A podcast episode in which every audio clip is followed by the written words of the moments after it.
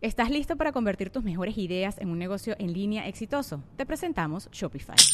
Tal vez no lo sabías, pero nuestro podcast More Than Mamis es un negocio y lo empezamos por supuesto para desahogarnos y hablar sobre la maternidad, no para convertirnos en expertas de ventas y del e-commerce. Así que sí, necesitábamos ayuda para vender nuestro merch y poner en marcha nuestra tienda. ¿Y cómo suena con Shopify?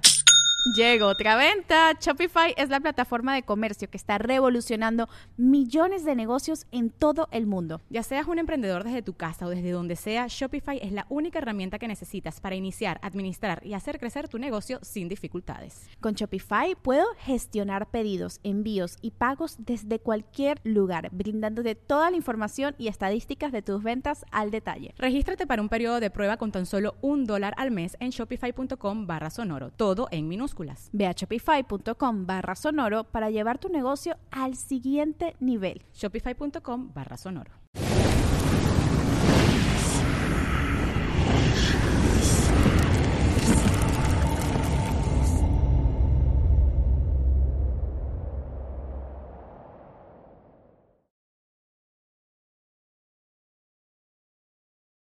Hola, hola a todos, buenas noches, ¿cómo están? Uf, Casi no llegamos a la transmisión, ¿se dieron cuenta? Estaba aquí haciendo un montón de cosas. Espero que estén muy bien. Dice Rivero eh, GMO, ¿cuál es la primera experiencia paranormal que recuerdas? Hombre, pues recuerdo muchas experiencias paranormales.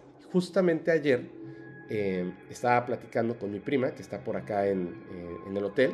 Justamente ayer hubo, le platicaba de una experiencia que no sé exactamente cómo, cómo catalogarla. O sea, no quisiera pensar que, que fue eh, lo que se conoce como el efecto Mandela, pero se los voy a, se los voy a. Ah, mira, sí, perdón, la pregunta anterior, Dross. Dross sería alguien espectacular. Fíjense que, que para los que sepan lo que es el efecto Mandela, eh, y que platicamos un poco en, en, el capítulo pasado, ¿no?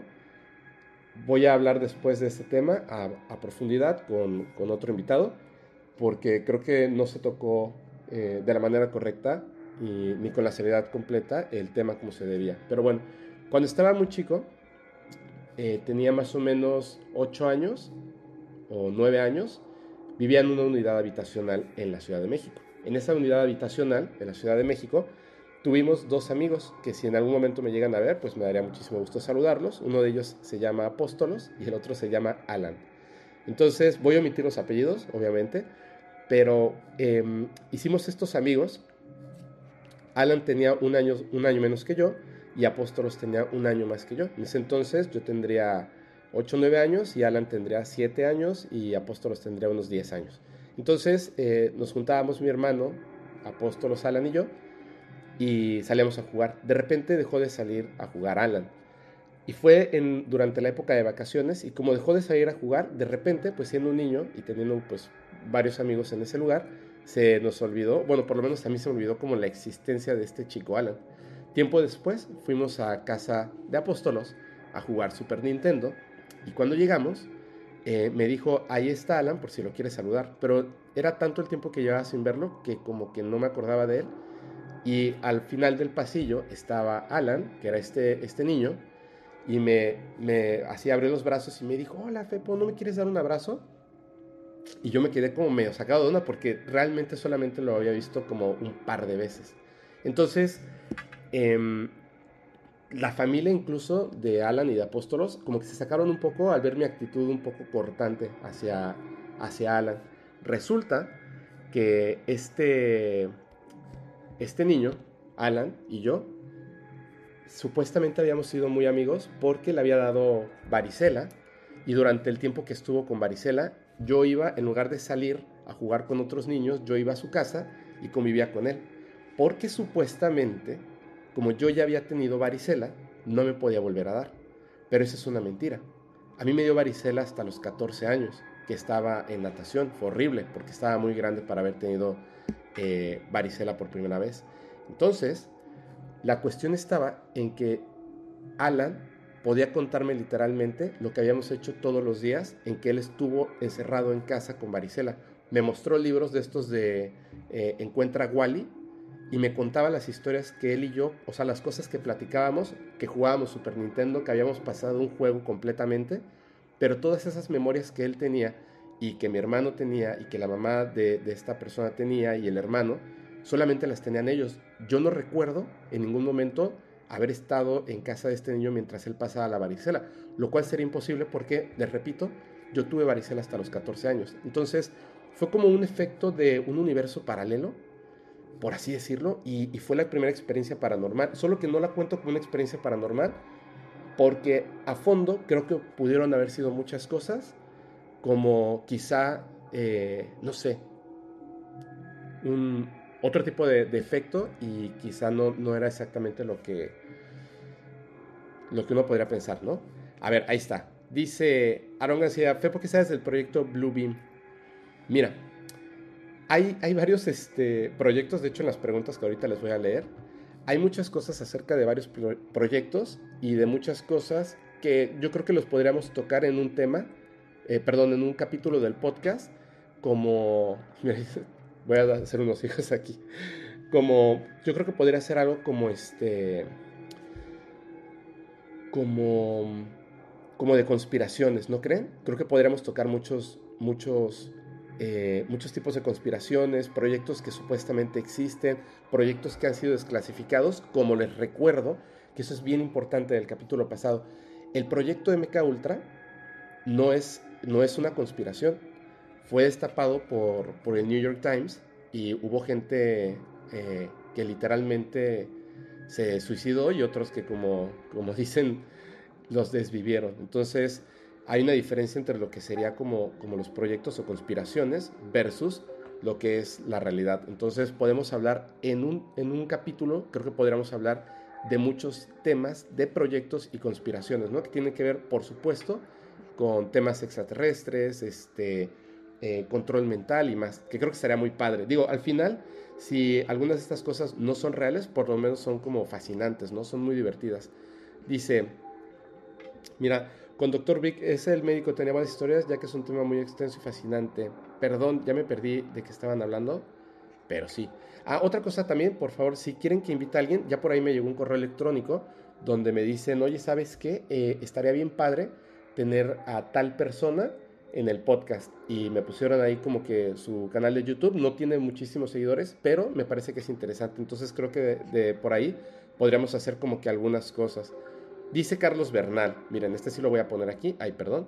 Dice, ¿cuándo el caso de Barney y Betty Hill? Mm, creo, que lo, creo que lo vamos a contar en un en vivo, ¿no? Porque es una historia, es, es que es muy conocida y tiene más un aspecto social que me gustaría saber ustedes qué opinan, que, lo que es este, mm, tal cual no es, no es como, como terrorífico, por así decirlo, y, y, muchos ya lo conocen, entonces es por eso que es un poquito complejo, ¿no? Mira, he escuchado sobre el proyecto Abigail del Área 52, sí, como no, mira, ya ven, sí, creo que estaría muy padre hablar sobre proyectos, ¿no? Y sobre este, todo este tipo de cosas de conspiraciones, creo que estaría muy, muy bien. Dice, Fepo, ¿ya podemos enviar historias de nuevo? Por supuesto, ustedes siempre pueden enviar sus historias y evidencias al correo electrónico paranormal. De hecho, ahora que he estado en estos días de vacaciones, sobre todo mañana, me voy a dedicar a leer los correos. Ya he estado leyendo algunos, he estado marcando otros y también tendremos que hacer un capítulo especial, mucho más largo, otra vez, de historias de seguidores y seguidoras. Dice, eh, fui a un trabajo y me pasan cosas malas y me dijeron que tengo un demonio que me sigue.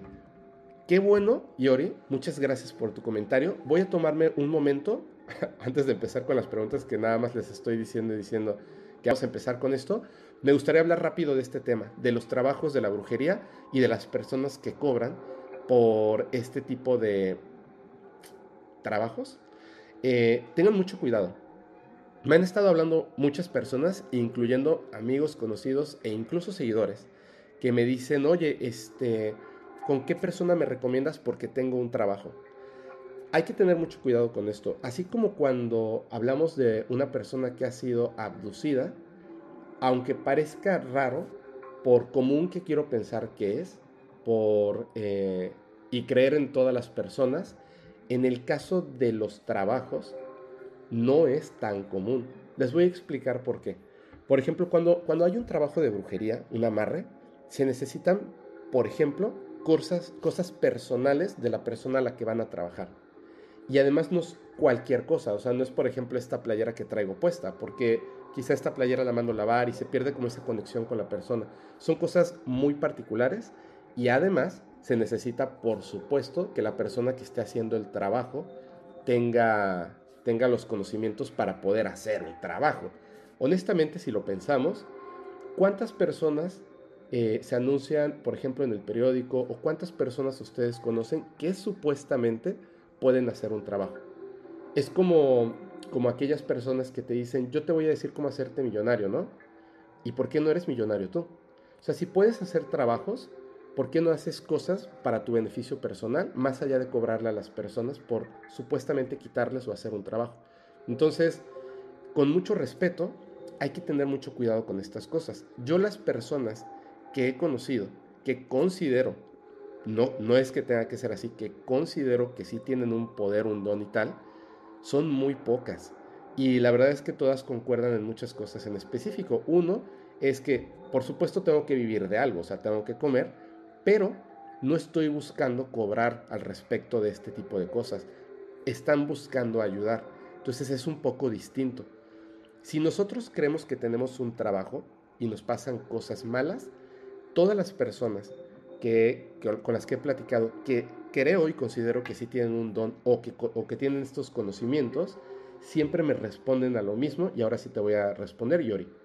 No necesitas ir con una persona para que te quite el trabajo. Tú no necesitas poner dinero de tu bolsa para que una persona te quite ese supuesto trabajo.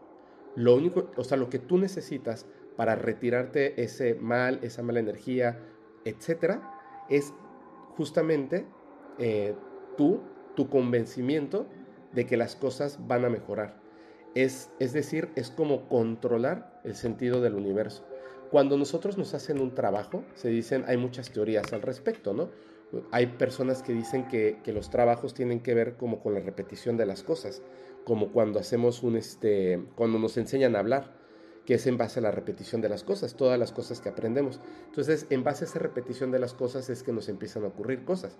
Por eso necesitan algo personal tuyo. Hacen un trabajo sobre algo tuyo, como una pequeña representación tuya, como una fotografía, y entonces comienza a, aparecer en ti. De la misma manera, es como tú te lo vas a poder retirar.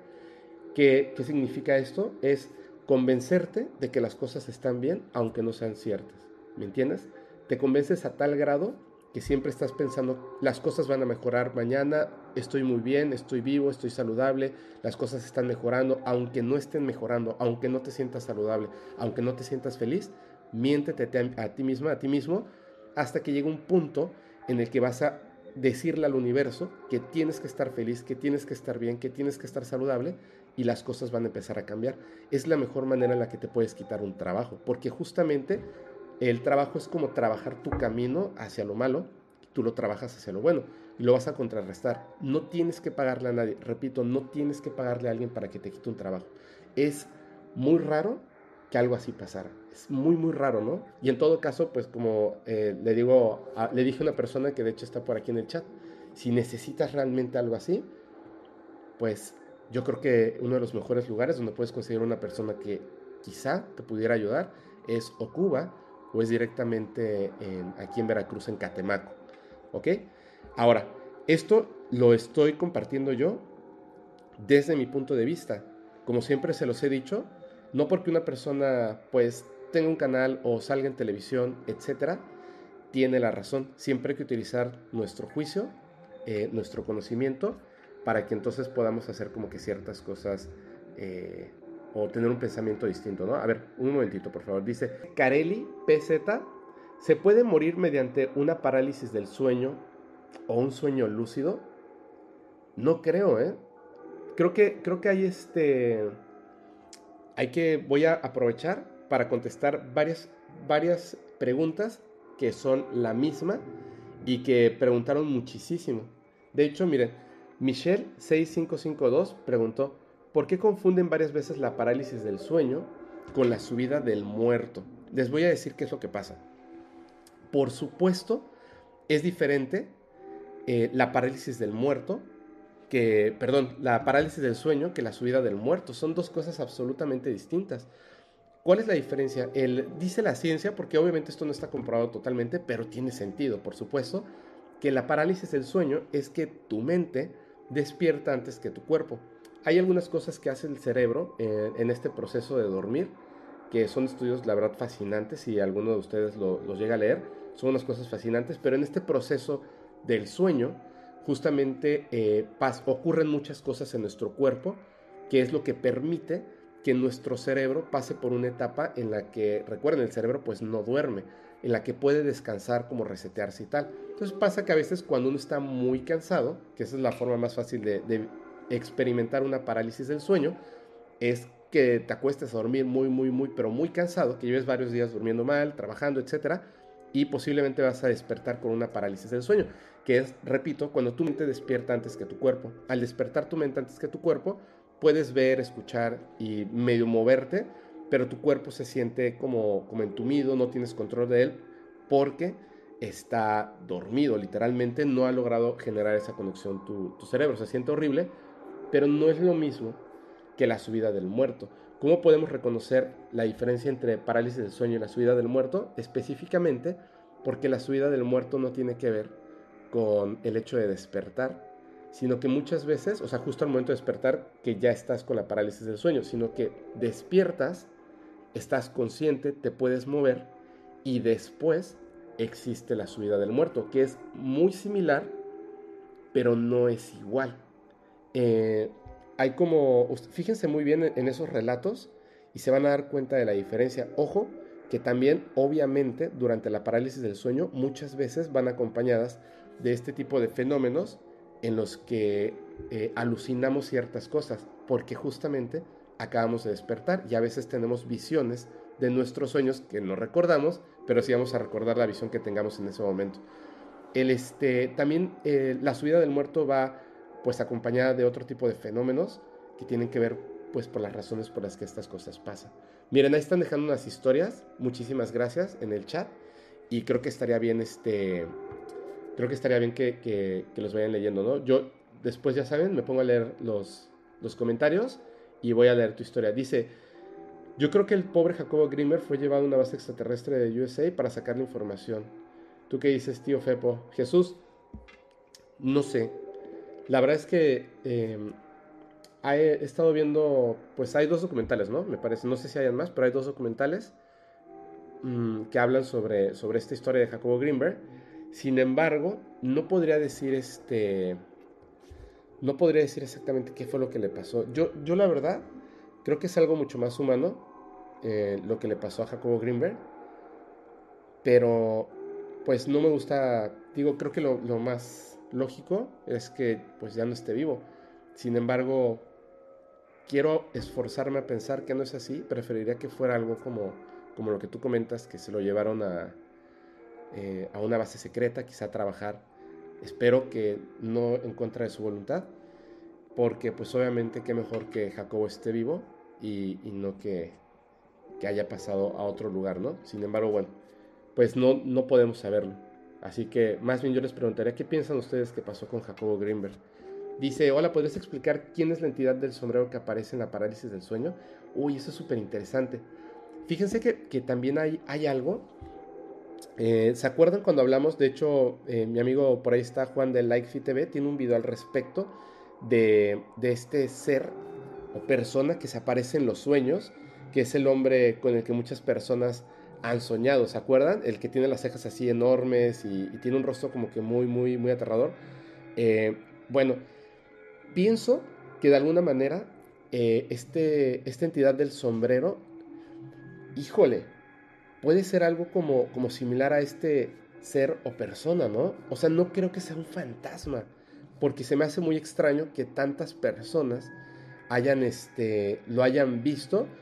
Algunos en esto que confundimos como parálisis del sueño y otros que lo han visto de manera fortuita en diversas situaciones y tiene una manera totalmente distinta de actuar de lo que sería un ser humano, que es un fantasma, que es, muy interesante.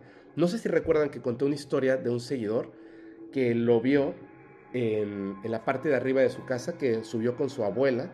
Esto fue, no me acuerdo en qué parte, pero sí recuerdo que esta persona ahora vive en Phoenix, Arizona, y también que pues obviamente la abuela no quería que nadie supiera lo que había visto eh, el nieto, porque iban a pensar que estaba loco, que era justamente este, el hombre del sombrero, pero que era muy extraño porque levantaba los brazos y se movía muy extraño al momento de caminar hacia, hacia esta persona. O sea, estaba como, como, no sé, a lo mejor como un insecto moviéndose y de repente cuando se acerca a él, avanzaba demasiado rápido. Y luego se dejaba caer del, del segundo piso, pero bajaba a través de la pared como si estuviera rompiendo la gravedad, ¿me entienden? O sea, iba literalmente bajando así. Y el vecino, que siempre sale a fumar, había visto a este ser que bajó por la pared y luego en la pared corrió hacia él. O sea, fue algo terrorífico, ¿no? Y es justamente la manera en la que lo describen. Es como un ser que tuviera un sombrero, pero hay otras personas que dicen haberlo visto y que no es que tenga puesto un sombrero, sino que su cabeza tiene forma de sombrero. O sea, es algo rarísimo. No sé qué sea, pero me lleva, o sea, la verdad es que me causa una intriga potente, ¿no? si uno de tus hijos o hijas naciera con un don fuerte, ¿podrías sobrellevarlo? Fíjense que este, a veces me he preguntado, ¿cómo puede una persona, eh, en general, cómo puede una persona tratar, no tratar, o sea, como si fuera algo malo, sino más bien como, como educar a sus hijos si descubre que uno de sus hijos tiene una capacidad paranormal o un don. Por ejemplo, digamos que como el caso de Jorge Moreno, ¿qué haces si tu hijo de 8 años o tu hija de 8 años efectivamente puede ver fantasmas? ¿Qué es lo que podrías hacer? Eh, yo creo que sería algo súper complejo porque no estamos acostumbrados y no tenemos tampoco de dónde obtener tanta información. Sabemos que, existe, digamos, como que estos relatos, como los que hay en este canal, donde podemos aventar teorías al aire, pero en efecto tener una, un conocimiento de este tipo de cosas, pues todavía no estamos en ese punto. Entonces, ¿cómo podríamos hacer para educar a uno de nuestros hijos para que tenga una, una vida normal? Debe ser muy complejo.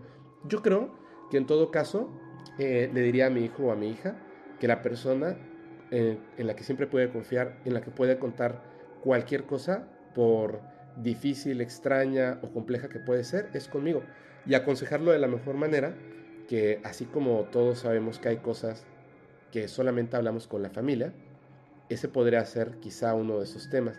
No porque tenga miedo de que lo explote, sino porque no me gustaría que le hicieran bullying a, a un hijo o hija o una persona que yo quiera por el simple hecho de que tenga un don, cuando debiera ser algo que pues que podamos celebrar, ¿no? Y que podamos este, educar. Entonces creo que sí, creo que sería muy complejo. Les preguntaría a ustedes, o a lo mejor le invitaría también a que estuviera aquí en el podcast, ¿no creen? Todos podemos tener teorías distintas porque no son cosas que estén comprobadas por la ciencia. Entonces, como no están comprobadas por la ciencia, ni siquiera, repito, ni siquiera lo que dictamina la medicina, sino que es una teoría muy, muy buena, muy acercada, podemos tener como diferentes ideas, ¿no? Por eso es que no debemos de confundir ciertas cosas. Pero, miren, aquí está Joel Jesús, nos deja una, una teoría muy interesante. Dice que, que, no es que se te suba el muerto, sino que nuestro, nuestra obra y nuestra energía que gira en nuestro entorno y sentimos la pesadez de nuestra energía. Puede ser, o sea, pueden ser muchas cosas, ¿no creen? Ahora sí, vamos a leer las siguientes preguntas porque son, de verdad, es que son un montón. Y hay unas muy interesantes. Dice, eh, ¿qué piensas sobre el shifting? Dígame una cosa, ¿Ustedes habían escuchado esto del shifting? Yo la verdad es que no. Y me puse a leer acerca del shifting. Y es algo súper, súper interesante.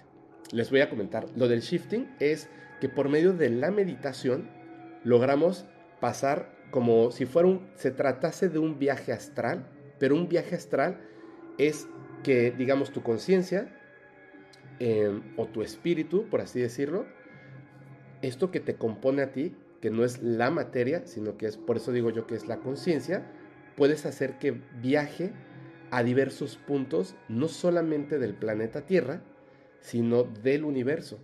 Pero el shifting es que por medio de la meditación logras que tu conciencia se mueva a través de otros universos, es decir, universos paralelos.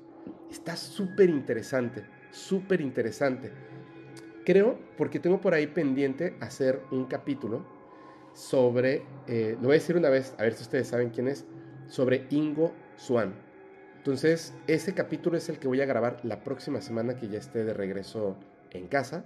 Voy a grabar ese capítulo y creo que voy a aprovechar para ver un poquito del shifting. ¿Cuál es tu tema paranormal favorito? Por favor, yo creo que todos ustedes saben cuál es mi tema paranormal favorito, ¿verdad? Fíjense que hay una cosa que es bien interesante. Mi tema paranormal favorito, por supuesto, es todo lo que tiene que ver con, con ovnis, con todo lo que es este, vida extraterrestre inteligente. Dentro del género, digamos, que es la ufología, hay además un tema que es uno de los que más me gusta. Ayer cuando estaba hablando con una prima, eh, justo me estaba preguntando eso. Me dijo, ¿qué, ¿qué le preguntarías a un ser extraterrestre si tuvieras un contacto y solo tuvieras tres preguntas? Entonces, eh, nunca lo había pensado de esa manera, pero si pudiera tener un contacto con un ser extraterrestre, ¿qué preguntas le haría? Yo creo que la, la primera pregunta sería, ¿por qué no se presentan ante nosotros? Y la segunda sería, eh, ¿cómo podemos lograr que ese contacto se genere, no? Porque hay muchas teorías, pero me parece que podemos cambiar la historia como cuando llegaron pues los europeos a América, hubo mucha pues muchas muertes, ¿no? O sea, el choque de dos culturas tan diferentes, tan diferentes en seres inteligentes que debieran eh, convivir en, un planeta de una manera armoniosa y ocurrieron muchísimas cosas, ¿no? Adiós a todos los, los dioses en los que nosotros creíamos, ¿no? Imposición de ideas, muerte y muchas cosas más. ¿Qué va a pasar cuando lleguen seres que viven en nuestro vecindario y que pensamos que es como súper extraño que haya vida en otros planetas. Les recuerdo que antes, antes de, que hubieran estos contactos entre continentes, literalmente se pensaba que la Tierra era plana y que los europeos pensaban que ellos eran los únicos en, en, el planeta, ¿no? Y de este lado, pues tampoco estábamos tan, este, no teníamos tampoco tanto conocimiento. ¿Qué pasa entonces? Si llega una cultura distinta de seres inteligentes extraterrestres, ¿Cómo lo vamos a llevar? ¿Qué va a pasar? No, me gustaría que, se repitiera la historia de la colonización. Hmm. Creo que podemos ser suficientemente inteligentes para hacer algo distinto. Me gustaría que fuera algo espectacular y no algo doloroso. Eso es, eso es una de las cosas que más dudas me da. Y a veces comprendo la razón por la cual eh, se dice que los gobiernos nos mantienen toda esta información en silencio.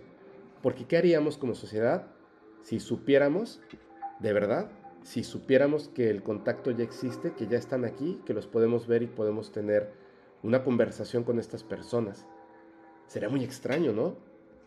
Eh, muchos dicen que, la gente muy religiosa se volverían locos. Yo no creo que sea así, pero sí creo que mucha gente viviría con miedo, porque no sabemos cuáles son las intenciones reales. Entonces, es muy raro. Me da como, me intriga, me intriga y eso es lo que más quisiera saber. Y por supuesto, la tercera pregunta sería, ¿existe Dios? Qué interesante debe ser eso. Hay dos historias de, Uno es un secuestrado y otro es un contactado que tuvieron la oportunidad de preguntarle directamente a seres extraterrestres acerca de la existencia de Dios. Yo siempre pensé que un ser extraterrestre eh, daría una respuesta negativa y me llevé una sorpresa. Lo he contado también en otros capítulos, pero se los voy a repetir porque me parece muy interesante. Uno de estos seres le comentó a la persona que le preguntó que si existía Dios, le dijo, sí, pero no lo que ustedes creen. Y utilizó una palabra que me parece súper interesante para referirse a Dios. Y dijo, es el perpetuador. Si nosotros pensamos en lo que es la vida, lo que nosotros podemos reconocer como vida, ¿qué es estar vivo?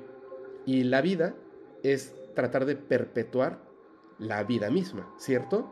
O sea, ¿cuál es la única misión que tenemos en este mundo? Eh, pues quién sabe, ¿no? Ser felices y miles de cosas más, pero algo que sí podemos saber, que se repiten todos los seres eh, vivos, es perpetuar su especie, o sea, dejar descendencia de, de, cualquier forma, incluso los virus, ¿no? Sin reproducirse, pero tratan de multiplicarse, de mantenerse, de perpetuarse. Entonces me parece muy...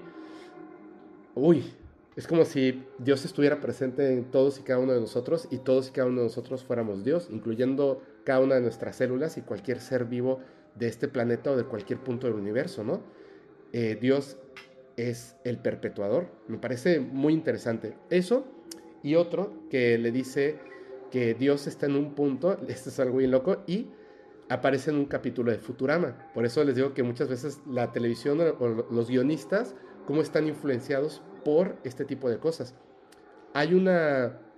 Un, se filtró un documento, bueno, se entregó por medio de un, este, una persona que quiso hacerlo, filtra un documento, hace muchísimo tiempo hay un documental al respecto, donde estos seres extraterrestres tienen contacto directamente con el presidente Eisenhower en Estados Unidos, hacen un montón de, eh, reuniones, llegan a varios acuerdos, por ejemplo, que podían secuestrar a personas siempre y cuando no recordaran, etcétera, etcétera, etcétera, ¿no?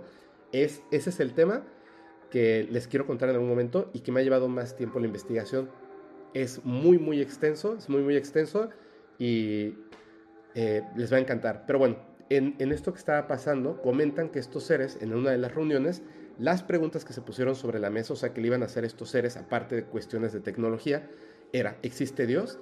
Y la respuesta es muy extraña. Dicen sí, pero ni siquiera nosotros sabemos qué es Dios dicen que hay un punto en el universo donde se reúnen diversas, eh, diversos seres inteligentes. es que me, parece, lo pienso y digo, wow, se reúnen en este punto porque ahí está Dios. Y Dios es algo inexplicable que genera cosas de la nada. O sea, nadie puede generar algo de la nada, por así decirlo, ¿me entienden? Que tiene que ver lo que comentaba de la partícula de Dios. Pero ellos, estos seres inteligentes, dicen que en ese punto hay algo que ellos piensan que es lo que sería Dios, porque genera, o sea, lo que somos se generó ahí. Ese es un punto donde se generan cosas. Es muy raro. Em, como que no, no lo supieron ni siquiera explicar, pero me parece interesante. Vamos a hablar del diablo, ¿sale? ¿Les parece bien? Es, es algo bien interesante. Repito, y es, este, es algo que, yo quiero como dejar bien en claro que suene repetitivo, es lo que yo pienso, no es que sea así, ¿ok? Yo no creo que la figura que se comenta del diablo como tal exista, o sea, es decir, como nos lo cuenta la Biblia, ¿ok? Sí creo que existen seres que podríamos reconocer nosotros desde nuestro punto de vista inteligente como seres eh, negativos seres malos. Si no, no existirían las, este, o sea, si no, no habrían exorcismos, ¿cierto? Porque estos seres que están como eh, poseen a ciertas personas, no lo hacen por algo bueno, siempre es por algo malo.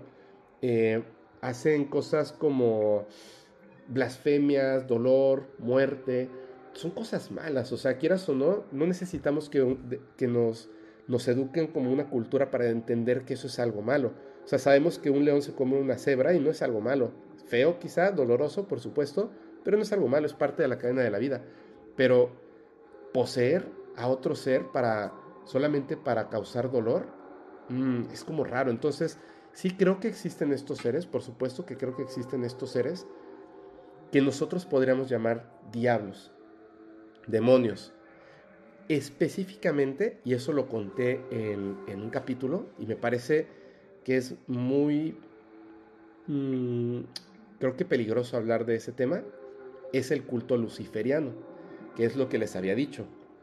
En el culto luciferiano no están hablando específicamente de Lucifer o de Belcebú o del demonio, como ustedes le quieran decir, sino que están hablando de otro Dios eh, que les cumple y que lo hacen pasar como si fuera Lucifer. Lo pueden poner si quieren ustedes otra vez en el chat, porque yo no voy a decir su nombre, pero este dios está representado por la imagen de un búho. Eh, si quieren, lo pueden buscar y van a ver que hay cosas súper interesantes al respecto.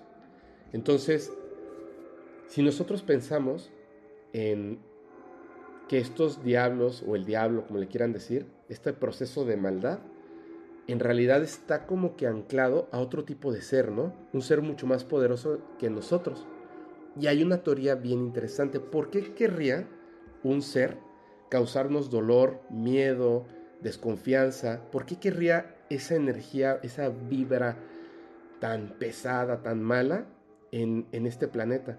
Se supone, si ustedes por supuesto estoy seguro de que vieron en algún momento la película de Monster Inc., que hay muchos seres que se alimentan de esto que le dicen ánima. Incluso seres supuestamente extraterrestres, ¿no? También están, por ejemplo, ahí los, los, este, los arcontes. Entonces, se supone que es como muy fácil fomentar el, el, miedo, la desconfianza, el dolor, estas energías negativas y alimentarte de eso. Entonces, si tú puedes fomentar el dolor, por ejemplo, y te puedes alimentar de eso, pues existirías como un demonio, ¿no?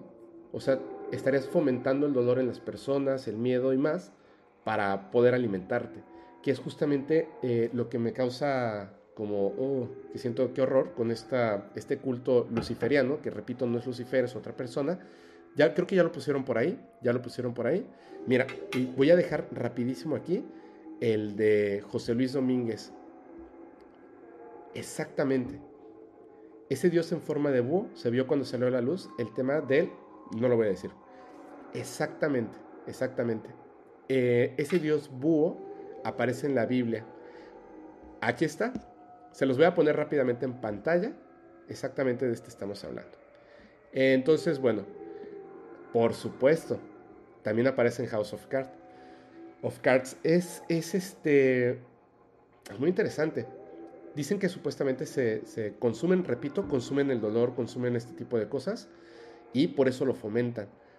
Cuando hacen el culto hacia, este, eh, hacia esta deidad, hacia este Dios, es a través de la sangre. Y recuerden también que en la, la necromancia o la nigromancia eh, surge, o sea, la base del poder está en la sangre de los seres vivos y obviamente en cuestiones que tienen que, ver con los muertos. Díganme una cosa, ¿ustedes saben qué es esto de la negromancia o la necromancia? Que esto es muy bueno.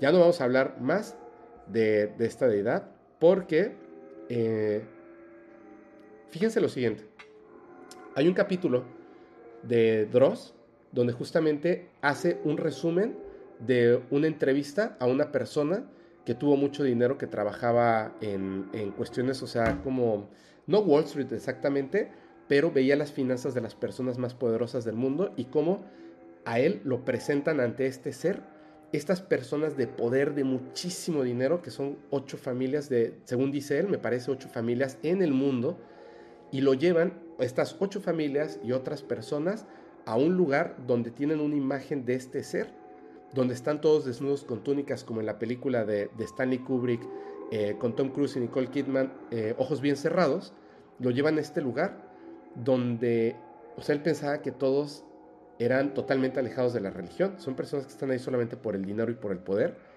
y le dicen que tiene que matar a un infante frente a ellos para entregárselo a este Dios. O sea, es terrible, es terrible, la verdad es que es, es algo, es algo muy fuerte. Entonces, me da miedo porque me da miedo pensar que posiblemente es real, ¿saben? Entonces, bueno, ahí está. Ahora sí. Justamente por eso, Karen, ¿por qué no quieres o puedes decir este nombre? Sí lo puedo decir. No quiero decirlo. Em, ¿Se acuerdan lo que estábamos hablando? Que a veces, muchas veces preguntaban acerca de las energías de las personas que van pues a mi casa, que es donde tengo el estudio para grabar el podcast, últimamente pasaron muchas cosas que fueron malas para el podcast y yo quiero culpar a la energía que está ahí porque la energía que, de repente se va quedando acumulada pues hace que te distraigas, ¿no? Entonces eres tú el que al final pues comete los errores o las personas que están a tu alrededor, pero la suma de estos acontecimientos pues obviamente te das cuenta de que quizá algo malo está pasando, lo que comentábamos en un principio, ¿no? Un trabajo, pero no es que alguien me haya hecho un trabajo, sino que pienso que esas energías se van quedando. Entonces, ¿qué es lo que hice? Pues aproveché tomar estas vacaciones que no estaban planeadas, aproveché tomar estas vacaciones, estar más relajado, volver a como, como enderezar el camino, entregar un mejor podcast paranormal y este y limpiar mi casa. Entonces, eh, las cosas pues obviamente inmediatamente se sienten como mejoran. Ahora, de hecho, miren, por ejemplo, así, no se dan cuenta de que están como, avanzaron rápido estos numeritos, ¿no? Es la, la vibra positiva. ¿Por qué no quiero decir ese nombre? Porque en caso de que exista, ¿para qué estaría yo como, eh, como fomentando ¿no? su conocimiento? ¿O por qué estaría yo eh, repitiendo el nombre de una persona, de un, perdón, de un ser terrible? Mejor eh, de lejitos y nosotros por acá, en el lado chido, ¿no? Y ya, por eso es que este por eso es que no, no, no, quiero, no quiero hablar de eso, pero hay cosas muy interesantes. Quizás en algún momento sí podamos hacer un capítulo eh, hablando específicamente de esto. Solamente que, les repito, me parece, es una de las cosas que sí me causan un poquito de miedo. Dice, ¿habrá una relación entre alienígenas y el mundo paranormal? Fantasmas, criaturas mágicas, brujas, etcétera. Creo que hasta cierto punto sí, ¿saben? Porque eh, hay, un, hay una página de la CIA que se llama eh, creo que es de thevault.cia.gov, algo así, que efectivamente es, un, es, un, este, es, una página de la CIA, donde hay algunos documentos eh, desclasificados. Uno de estos documentos habla de unos seres interdimensionales, es decir, que no provienen de un planeta como tal, o sea, que digamos están hacia allá, ¿no? En tal planeta, en tal este, eh, constelación, no lo sé, ¿no? Sino que específicamente provienen de otra realidad y pueden materializarse, o sea, no son seres que tengan materia como nosotros, o sea, es como un, tipo de energía consciente, sin embargo, pueden materializarse si ellos lo desean para ser visibles ante nuestros ojos. Entonces, muchas historias, por ejemplo, las brujas, estas bolas de fuego, pues me suena que son Foo Fighters, ¿no? O sea, puede tener una relación el hecho de que hayamos confundido como personas y como sociedad a muchos de estos seres que no entrarían en el punto de ser un extraterrestre, sino más bien a ser un ser interdimensional y que lo confundimos y que se fueron creando leyendas e historias a su alrededor. Puede ser. Por supuesto, sí creo que no tenga nada que ver con un fantasma, pero sí como lo, marcas ahí, con criaturas mágicas. Eh, ahí está. Dice Pisando Pisando Javier, mándame un saludo Fepo y felicidades por los 100 No, felicidades para todos nosotros que ya estamos a punto de llegar felicidades para todos nosotros. Este, yo desde hecho, desde otro canal, yo soy uno de los que están ahí, ¿no? Así que ya saben, esto es, esto es un, un, logro en conjunto. Yo les agradezco mucho a ustedes. Ahora sí, voy a leer otra pregunta por acá. Dice, ¿ya lo ven? Exactamente. Soy parte de los 100 mil. Gracias a un amigo que me pasó tu canal. Muy bien, Derek. Muy, muy bien. Derek Hernández, muchísimas gracias. Em, ¿Crees que Jaime Maussan sepa algo sobre qué pasó en verdad con el doctor Jonathan Reed, porque en varias entrevistas me ha tocado ver que cuando le preguntan, luego luego cambia su expresión muy raro. ¿Verdad?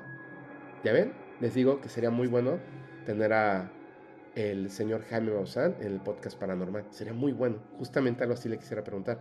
Porque es tan fácil decir que algo no es cierto. Y recuerden, muchos, muchos, muchos contactados comenzaron diciendo la verdad y luego tenían que mantener un estatus y mintieron. Yo les voy a decir algo. A veces me preguntan, ¿es, ¿es cierto las cosas que cuentas? Las que yo cuento, sí, por supuesto. Muchas veces me equivoco al momento de contarlas. Es decir, que no las cuento exactamente como ocurrieron. De hecho, ahora que, que, ya saben que va a estar mi madre en un capítulo, lo quiero estrenar para el 9 de mayo, que ya saben, al día siguiente, 10 de mayo aquí en, en México, pues es el Día de las Madres. Y este, me dijo, oye, contaste mal esta historia, esta historia. O sea, no muy mal. O sea, algunas cosas omitiste y otras cosas las cambiaste un poquito. Y dije, ah, ok, ya cuando me empieza a contar, recuerdo, ah, claro, o sea, pasó de esta manera y tal. Y digo, es mucho más interesante. Entonces va a venir y lo va a contar. ¿Qué pasa? Yo creo que, que, que Jaime Maussan, creo, que sabe que esta persona le vio la cara hablando económicamente. Pero no que su historia sea falsa. ¿Me entienden? sino que el video de, este ser que golpea el obelisco, creo que esa parte es real. Lo que tiene que ver con el brazalete, creo que es falso. ¿Me entienden? Porque en ese video no se ve en ningún punto del video el supuesto brazalete. Sale de la historia y es el punto más débil. Sin embargo, creo que la persona está hablando con la verdad. Tiene un libro muy interesante, eh, se llama Space Odyssey, oh, oh, perdón, se llama Odyssey Link, la historia del Dr. Jonathan Reed. Ese lo pueden conseguir. Yo lo leí cuando estaba estudiando hace, eh, no sé, hace muchos años. Lo leí y de hecho un amigo logró que me lo firmara el Dr. Jonathan Reed. Porque, hasta donde tenía entendido, en ese momento el Dr. Jonathan Reed vive o vivía en México. No sé en dónde estoy viviendo ahora. Entonces sí sería muy interesante, sí sería muy interesante. Por ahí dice este... Que no hagan spam. Sí, por favor, no hagan spam. a ver, Jonathan. Pepo, mándame un saludo, por favor. Claro que sí. Hermano, te mando un saludote. Voy a seguir con otra siguiente pregunta. A ver, dice... Mira, y aquí repitieron, ¿a qué edad fue tu primera experiencia paranormal? Exactamente, eh, lo que yo les contaba pasó entre, yo tenía como 8, 8 años, 9 años. La primera experiencia paranormal fue, eh, pero es que no la veo como una experiencia paranormal, fue la vez que vi los ovnis en Guadalajara, exactamente a los 8 años, ya recordé, a los 8 años en Guadalajara vi eh, lo de los ovnis y de ahí nos fuimos a vivir a la Ciudad de México, donde pasó esa experiencia, yo ya tenía 9 años, donde pasó esa experiencia con este chico que no sé qué sea. Hasta mucho tiempo pensé que a lo mejor me estaban haciendo una broma, pero no sé, no sé. ¿Ustedes han, tenido alguna vez una experiencia así? Que la gente recuerde todo de una manera absolutamente distinta a como ocurrió. Está raro, ¿no? Que los hechos no concuerden con lo que hay en las memorias en su mente. De hecho, en este caso, por eso me parece importante. ¿Cómo podría yo mentir al respecto si no me había dado varicela? ¿Saben lo peligroso que hubiera sido que a los nueve años estuviera conviviendo durante todo el proceso de, de, varicela con, otro niño? Pues obviamente me hubiera enfermado de varicela. Y según ellos, era porque a mí ya me había dado varicela. Y no, me dio hasta los 14 años. Eh, Fe, pues verdad lo del Solín Salara. Por supuesto que no. Ojo con esto. Hay, hay, una, hay una relación, o sea, no exactamente, no, no, no es no definitivo, por supuesto. Hay una relación que tiene que ver con la meditación y la conexión con estos seres. ¿Por qué lo digo?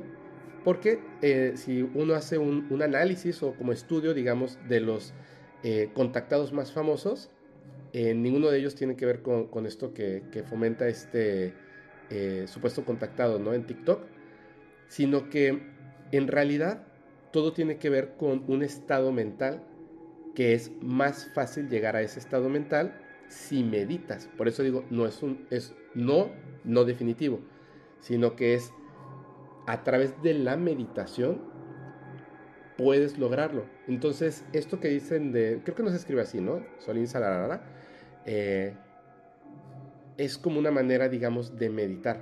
Entonces, de ese lado sería la respuesta así. Pero evitando esto que, se inventaron, que es un poquito raro, la verdad es que lo voy a investigar porque no es así. Pero si tú quieres hacer un contacto, lo he dicho un montón de veces, em, de verdad, meditar estar como un poco más, este, voy a poner ahorita tu, pregunta, estar un poco más como, como abierto, no tener miedo, por supuesto, y te va a permitir, por supuesto, tener como que ese contacto.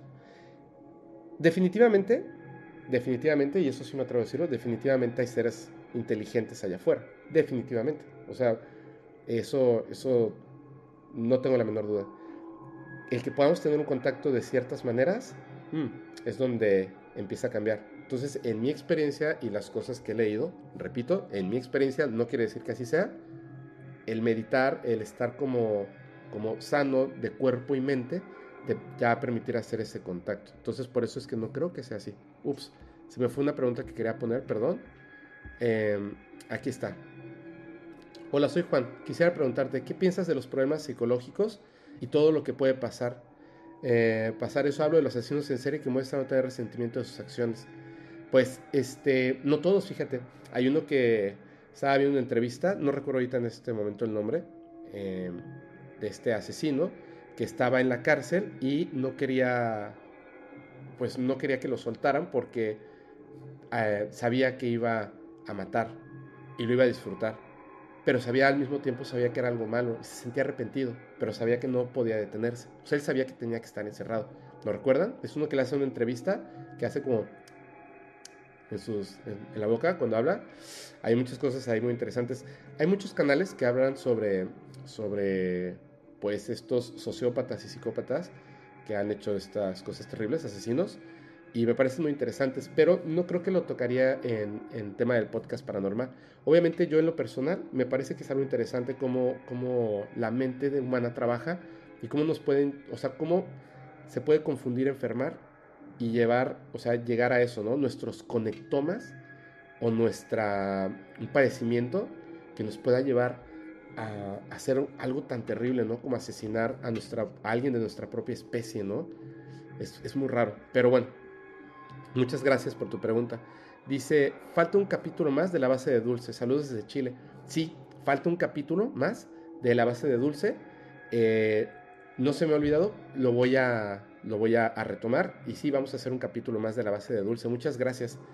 Mira, Dice Ángel Castañeda, hola Fepo, yo trabajé ahí en Xcaret y hay muchísimas historias de chaneques y cosas paranormales que pasan en el parque. ¡Wow! ¡Wow, wow, wow! Oye, muchas gracias. Eh, de hecho, hoy creo que lo, lo, anuncié en TikTok, me parece, no, me acuerdo, pero hoy en la noche, este, bueno, voy un ratito aquí a la, a disco esta que, se llama creo que El Deseo y es así como secreta. Voy un ratito por allá, pero saliendo más o menos como eso de la una de la mañana, una y media, me voy a ir cerca de la playa. Eh, pues yo solito, a ver, con esta luna llena tan, tan hermosa que está, creo que es mañana, ¿no? El, la luna llena como tal, pero bueno, está, está hermosísima. Quiero estar ahí un rato y no sé, a ver si, si veo algo, ¿no? Estaría súper padre. Este, bueno, voy a pasar a otra siguiente pregunta. Dice Gabriel, pues un saludo desde Guatemala. Ah, un saludote. Ya, estamos súper cerca, súper cerca. ¿Saldrá segunda parte del Dr. Reed? El día que tengamos al señor Jaime Maussan, por supuesto que sí, lo vamos a lograr, lo vamos a lograr. Estos, ¿Estás en Xcaret? Pues estoy, sí, estoy en Xcaret Arte. De hecho, me tocó súper padre porque estoy en el edificio de música y justo desde mi ventana se ve el teatro y hace una, una presentación aquí de, de este, del Popol Vuh. No, hombre, está... La verdad es que mis respetos es eh, lo que hacen aquí en Xcaret. Ya saben, es, está Está fenomenal, la verdad. Muchísimas gracias. Ahí está. Dice, hola, hacer un capítulo dedicado a psicofonías. Yo tengo un audio bastante curioso. Sí. Y ayer conseguí también un, un audio que grabó mi primo. Me dijo, oye, ¿tú conoces lo del hum? Y le dije, ¿cómo? Le dije, sí, claro. Me dijo, ah, es que el otro día estaba, bueno, siempre suena. Eh, me despierto porque como que muy fácilmente se despierta, escucha el ruido y ¡pum! Lo grabó y me lo mandó, lo tengo aquí en mi teléfono. Luego lo voy a poner en un capítulo. Si tienes un, un audio de una psicofonía, mándamelo al correo paranormal.fepo.mx. Estaría súper, súper padre que hagamos un capítulo centrado únicamente en fantasmas y por supuesto pongamos las psicofonías. Este, ahí está. Dice, ¿crees que Cintia, guion bajo CB22, ¿crees que existan los vampiros? Mm, está difícil, ¿no? Hay unas historias, de hecho nos habían dicho que, que, hasta hay una historia de un vampiro en el metro de la Ciudad de México. Hay unas historias bien raras. Eh, quiero pensar lo que una vez dijo un poeta que escuché literalmente en un restaurante de Televisa, que los vampiros existen, solamente que no se alimentan de nuestra sangre, sino de nuestra energía. Y tenía, y me pareció muy interesante el hecho de que hay personas, ¿han escuchado alguna vez que a los bebés recién nacidos, o sea, cuando están bebitos, no dejes que les toquen la cabeza, que les roban eh, la energía cuando les, les acarician la cabeza a los bebés, porque todavía no ha cerrado totalmente el cráneo? Me parece muy interesante, ¿sabes? Muy, muy interesante. O sea, el hecho de pensar que hay personas entre nosotros, en la sociedad, no que, que, que casen humanos en la noche, sino que traten de alimentarse de nuestras energías, como lo que comentábamos antes de los arcontes, de estos seres como demonios que fomentan este dolor para alimentarse. Imagínense eso. O sea, me parece que pudiera ser posible. Incluso algunas historias de vampiros que evidentemente tienen que ver con los no vivos y que se alimentan de la sangre, mmm, puede, puede llegar a ser interesante. Yo, yo no me atrevo a decir que en temas paranormales algo definitivamente es un no. Creo que todo es una posibilidad y se vuelve interesante cuando, cuando empiezas a, a, descubrir que existe una trama o un hilo que al jalarlo empiezan a salir muchas historias de cosas que son súper, súper padres. Fepo, Fepo, ¿crees que los seres son gigantes, eh, los cerros, perdón, son, son gigantes dormidos? No, pero digo, o sea, vuelvo a lo mismo, ¿no? O sea, hay muchas como, sí, vampiros energéticos. Creo que hay muchas, muchas historias y cosas que, que, que que nos pueden llevar a conocimientos ocultos y súper extraños. Creo que los cerros no es que sean gigantes dormidos, sino que está como, como que mal enfocada la, la, frase, ¿no? Eh, creo que, ¿cómo se llama esta obra de teatro? Ustedes me, me, van a ayudar a recordar que está basada en un libro que fue muy famosa, que tiene que ver con el, si no me equivoco, con el Popocatépetl, que es un, un gigante dormido. Entonces, este, hablan de, de, cómo es como si fuera una conciencia, como si ese, ese cerro o ese, esa montaña tuviera una conciencia inteligente y por supuesto pues se podrá creer que es un gigante, ¿no? Es un gigante dormido, es una conciencia que está ahí y hay que despertarla. Hay unas cosas así como, no me, pues la verdad es que no me he adentrado mucho en este tipo de cosas, me parece muy interesante. A ver, ahí está, hay, un montón, un montón, un montón, un montón de...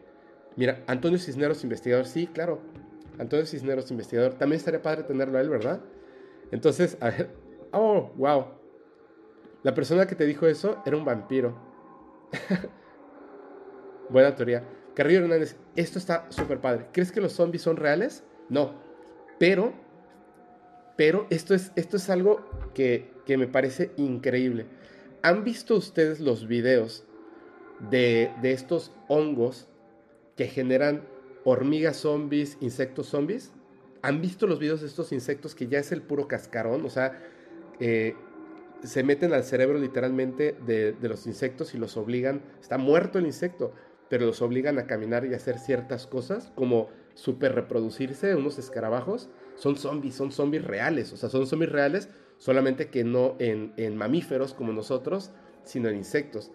La cuestión está así, por eso me parece súper interesante tu pregunta. Si en los insectos un hongo puede generar zombies, puede ser que en algún momento de la evolución en este planeta un hongo pueda generar un zombie de un mamífero. ¿No crees? Es posible. O sea, podemos llegar a ese punto. Entonces imagínense, si eso llegara a ocurrir, si descubriéramos un hongo que nos puede convertir en zombies, como estos insectos, pues entonces quiere decir que en algún punto los zombies pudieran ser reales, lo cual sería fantástico. También que preguntaban de los asesinos, hay uno muy famoso que estaba tan obsesionado con los zombies que secuestraba personas, les abría la cabeza y les vertía cosas directamente al cerebro mientras los mantenía vivos, porque creía, él creía que podía generar zombies. Entonces, bueno, cosas ahí muy, muy fuertes, ¿no? Este, ahí están contando como que muchas, muchas cosas, está buenísimo. Pepe, un abrazo desde Lima, Perú. Un abrazote. Voy a leerles una pregunta más que tengo por acá. Bueno, son muchas, ¿no? Dice, eh, Sí. ¿Crees que la ubicación geográfica de ciertos lugares atraiga más actividad paranormal? Por supuesto. Hay una, hay una relación entre la parte geográfica y es, pues básicamente es una cuestión que tiene que ver con eh, fortuita, ¿no? Por ejemplo, ¿por qué hay tantos avistamientos en ciertas zonas del planeta en específico? Voy a decir uno para que tengan así una idea. El Cerro del Teposteco. Como ustedes saben, en el Cerro del Teposteco, hasta arriba hay una pirámide. Entonces, hay una relación que tiene que ver geográficamente, porque quiero entender que la pirámide se construyó en ese lugar por la cantidad de fenómenos que existían, avistamientos de ovnis, ciertas energías que a lo mejor no entendemos, etc. Entonces, ¿qué es lo que pasa en ese punto geográfico? Perdón, pues no lo, no lo podemos saber quizá. Sabemos que hay ciertos puntos donde la energía del planeta Tierra, pues por el tamaño, por, por los iones de la atmósfera, etcétera, o sea, cuestiones físicas y reales totalmente, funcionan de una manera distinta, donde, por supuesto, por ejemplo, en el, este, en, el desierto, en la zona del silencio, donde los teléfonos y las perdón, los relojes, los teléfonos y las baterías dejan de, dejan de funcionar, y es un efecto que tiene que ver, por supuesto, con las energías de la Tierra, es algo, es algo científico muy interesante, entonces, Obviamente estos seres inteligentes, por ejemplo, se acercan a estos puntos porque hay cosas que les llaman la atención, como por ejemplo sabemos en la historia de, la ufología que estos ovnis se acercan no nada más a estos puntos energéticos de la Tierra, sino también se acercan eh, a centrales nucleares, lugares donde tienen armas nucleares Y también hay, de hecho, hay un video muy interesante durante una tormenta en una central energética, así se ven como donde, donde es la pelea final más o menos, ¿no? Se ve como de ese tipo, donde es la pelea entre Spider-Man y Electro en la película de The Amazing Spider-Man 2. Literalmente se ve un ovni y un rayo cae en esta central eléctrica y el rayo rebota hacia la esfera. Es muy interesante, lo vi cuando hace mucho tiempo, no, no sé, en algún momento, o si alguien tiene el link, pásamelo por favor, está muy interesante, eh, porque tiene que ver con, con, lo que les decía, con energía, energía. Entonces, si la Tierra hay puntos donde claramente hay un, este, hay ciertos mm, puntos de energía más fuertes por física, por geografía, por el agua que corre debajo, un volcán, no lo sé, pues obviamente es, lógico, ¿no? Que se acerquen y ocurran más fenómenos de este tipo. También pienso que los, los fantasmas, las visiones de fantasmas, más allá del don que puedan tener ciertas personas, pues no exactamente que sea un don. Yo creo que todos tenemos esa posibilidad. Lo que pasa es que hay que, hay que hacer como que trabajar para llegar a eso. Sin embargo, sí creo que hay ciertos lugares en el planeta que en base a estas energías ocurre como que un fenómeno atmosférico eh, o energético que nos permite visualizar o, está, o que se hagan más presentes ciertas cosas, ¿no? Ahora, dice María Uriarte, yo soy tu fan desde hace poco tiempo que te encontré en Facebook, es un placer escucharte, ya no me pierdo ningún programa, trabajo de noche, saludos. Saludos María, muchísimas gracias por tu apoyo y qué bueno, ¿no? Así nos acompañamos todos y platicamos muy muy bien. Dice, hola Fepo, saludos desde Torreón. Eh, recién llego al en vivo, ¿qué opinas de los científicos que fueron arrestados por avisarnos de la catástrofe que se nos viene encima? Te admiro mucho.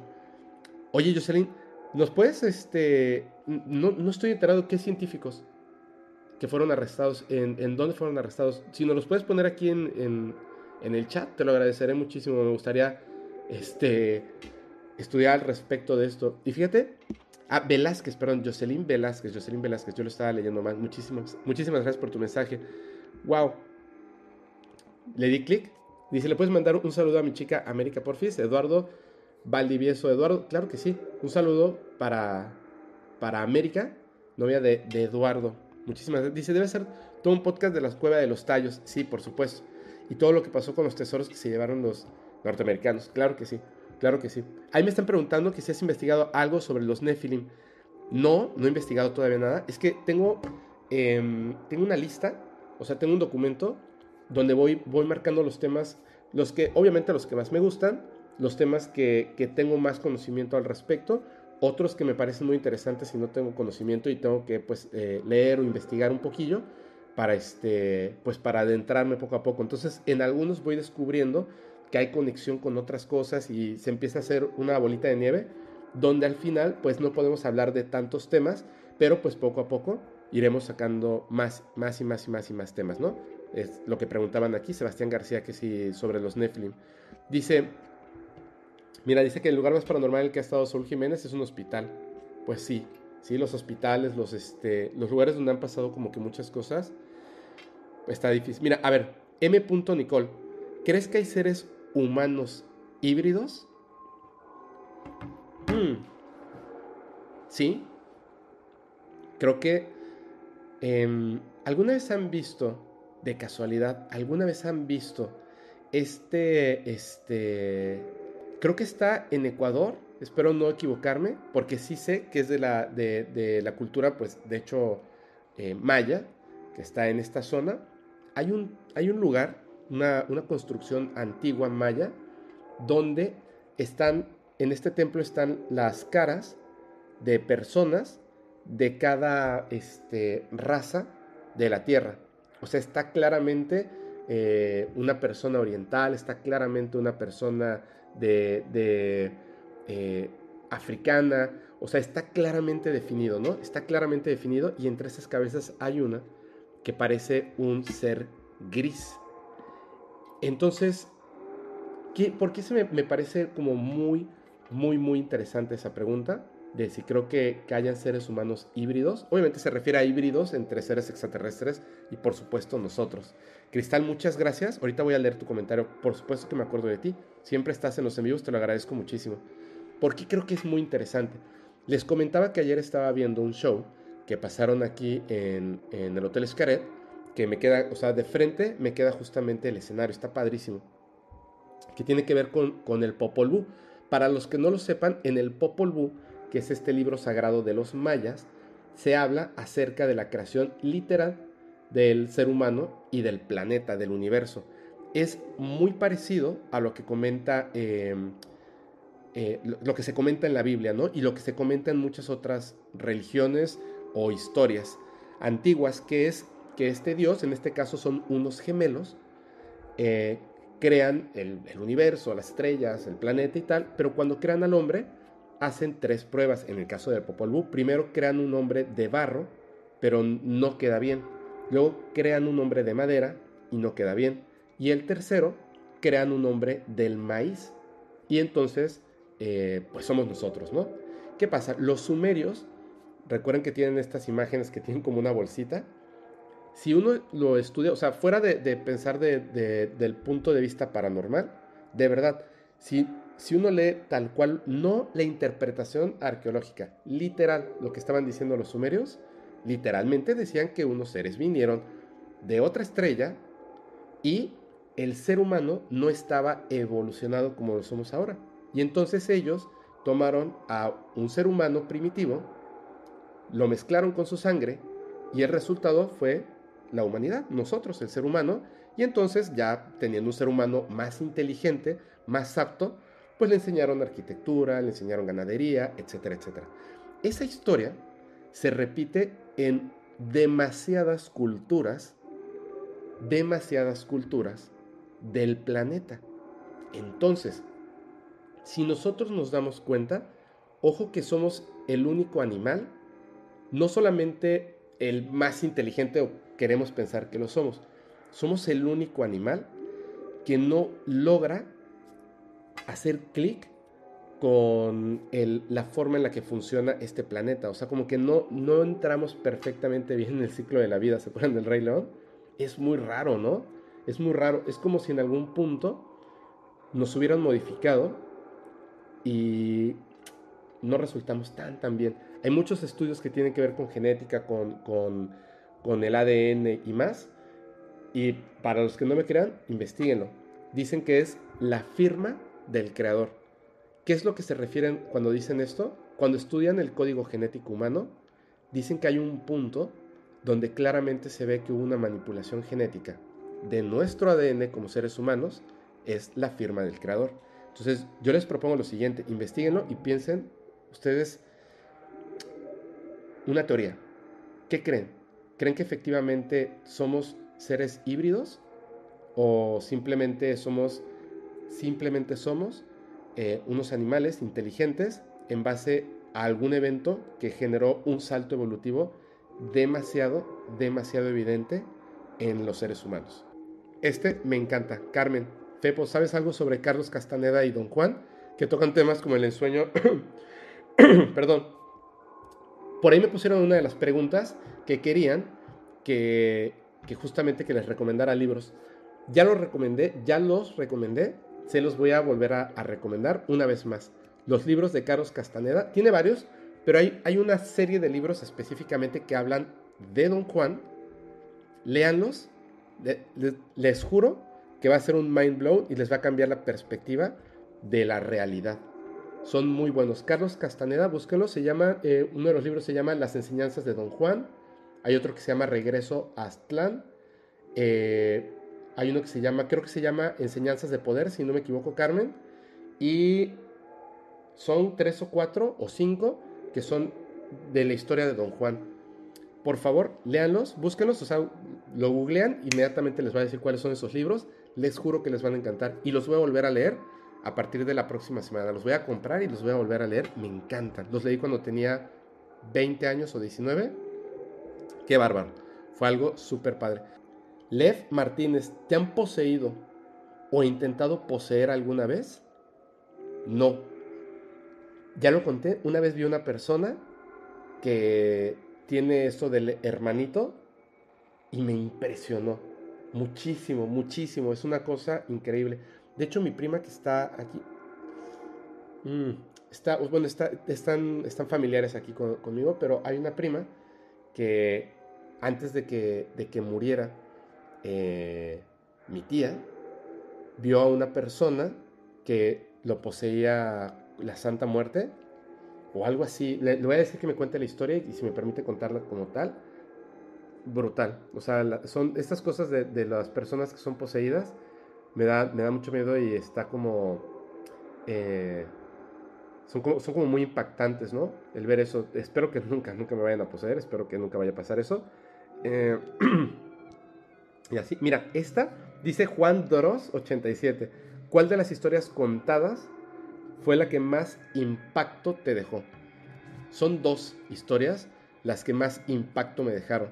Y si les parece, no voy a contar la, la que contó una, una chica de Perú, que eh, tengo por ahí la, la historia completa, porque me gustó tanto, me dejó tan impactado su historia, tanto, tanto, tanto, que hablando con unos amigos con los que en algún tiempo hice fotografía y video, ustedes saben, yo estudié cinematografía, tengo la, la cosquillita de llevarlo a hacer como un cortometraje, porque de verdad que está wow.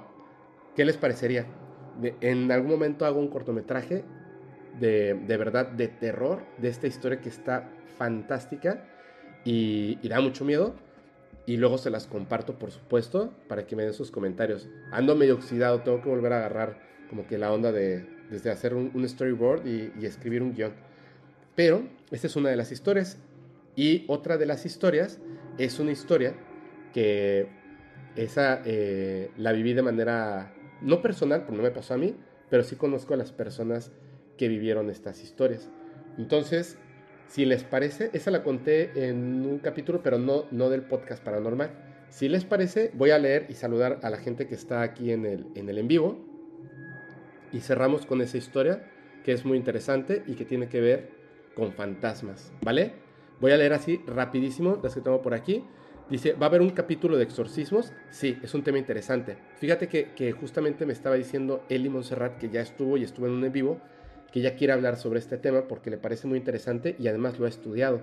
Entonces, eh, vamos a hacer un capítulo sobre exorcismos y, este, y yo creo que va a ser con Eli Montserrat para que podamos hablar de esto. Si estás por aquí, Eli Montserrat, déjanos un saludo, ¿no? Porque sé que, que- lo ves, pero que no nos comentas. Dice, Fepo, ¿qué piensas de los sueños premonitorios? A mí me pasó algo así. Wow, es que hay un montón de cosas ahí que son muy interesantes de los sueños premonitorios. ¿Saben? En, cada vez que ha pasado un evento eh, muy impactante en el mundo, como las guerras, pero más allá, más allá, algo que no podamos medir. Por ejemplo, los tsunamis o los terremotos. Ojo, hay un montón de personas que tienen sueños premonitorios y algunas que son tan acertadas que incluso tienen fechas que después descubren que significaba, eh, o sea, los números que significaban una fecha en específico y es cuando ocurre una tragedia gigantesca. Entonces sí, por supuesto, creo que los sueños premonitorios eh, son reales y son como una manera en que nuestro consciente y, y subconsciente llegan a atravesar lo que les decía, como estos fenómenos extraños, llegan a atravesar esa telilla y se rompe lo que sería lo que eh, sentimos nosotros como el tiempo y tienen como un vistazo fugaz de un evento futuro porque es muy importante y hay una gran cantidad de energía, pues hay muchos muertos, ¿no? Por ejemplo. ¿Cuál es el tema que más te causa terror? Pues varios, varios, varios. Después de que vi la película esta que les, que les dije, ya sé cómo está en español, El legado del, del, del diablo, El legado del diablo, así, pero es Hereditary en inglés. Después de ver esa película, todo lo que tiene que ver con, con, con estos seres demonios, me da algo de miedo. Me da algo de miedo. Eso, ese me gusta bastante. ¿Qué piensas sobre el video de Dross donde analiza el billete en un dólar? Según esto, hay predecían la pandemia. Pudiera ser. ¿Saben? Hay una cosa bien rara de estos, eh, de estas, pues como, mm, no cultos, sino como organizaciones secretas que están clarísimas, que están ahí, o sea, que son culpables del proyecto eh, Monarca y también, por supuesto, del, del ya conocido y 100% real, el proyecto MK Ultra todos ellos pues siempre hacen como que estas cosas de dejar su sello, ¿no? Como jactarse de que, ah, yo lo, yo lo planeé y lo llevé a cabo, ¿no? Y entonces está pues esta imagen, ¿no? De- del, del ojo de Dios que, que yo utilizo hasta cierta manera en el logotipo del canal, pero yo quité como digamos que la figura del ojo y lo dejé como si fuera un ovni, que esa es la idea del, del este, del logotipo. Entonces estas personas dejan estos... eh, firmas de su trabajo, ¿no? De sí existimos, estamos ahí, pero tú no lo sabes, jajaja, qué chistoso. Entonces en el billete de un dólar tiene efectivamente esta pirámide con el ojo. Son muchas cosas, hay, hay muchas otras cosas más, o sea, hay, hay monolitos egipcios en Estados Unidos, lo cual no tiene ningún sentido, pero sí tiene un sentido si conoces estas historias. Que haya predecido la pandemia, no lo sé. Pudiera ser, ¿no? No lo, no, no lo sé. Eh, y de hecho no he visto ese video. He dejado mucho de ver a, a Dross porque este, de repente siento que, que, es como más interesante cuando se me juntan los videos de Dross.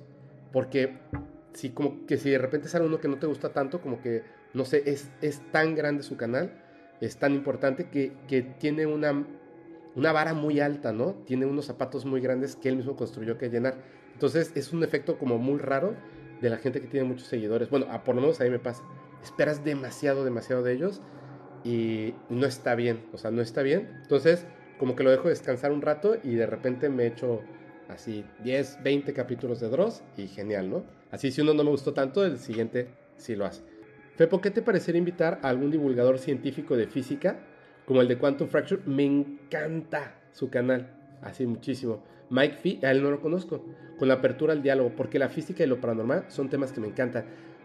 Me parece que sería algo genial. Yo les comentaba en algún momento eh, que no siempre tenemos que tener la misma opinión el invitado y yo, por supuesto.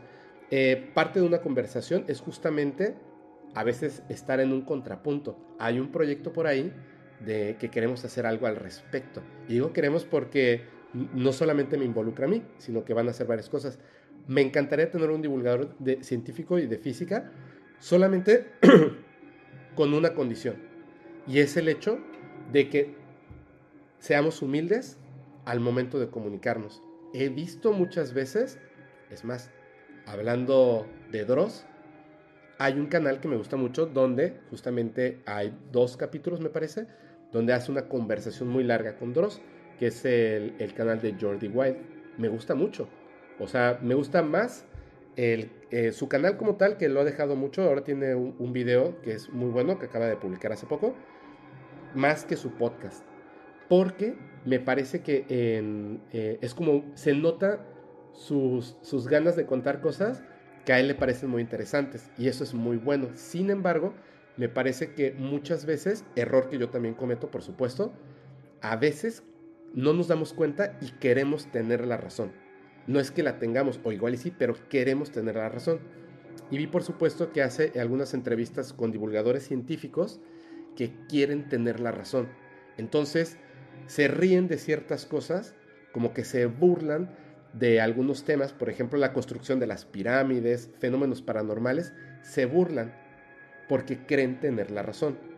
Y no están, no son humildes como la ciencia que es humilde, que nace de no tener la razón y buscar eh, la razón. Entonces, me parece que a veces, como Billy Mayer, que decíamos Billy perdió el piso, me parece que a veces las personas perdemos el piso de donde estamos y tratamos de imponer nuestra, nuestro juicio, ¿no? nuestras ideas, y eso está mal. Entonces, ¿qué me gustaría?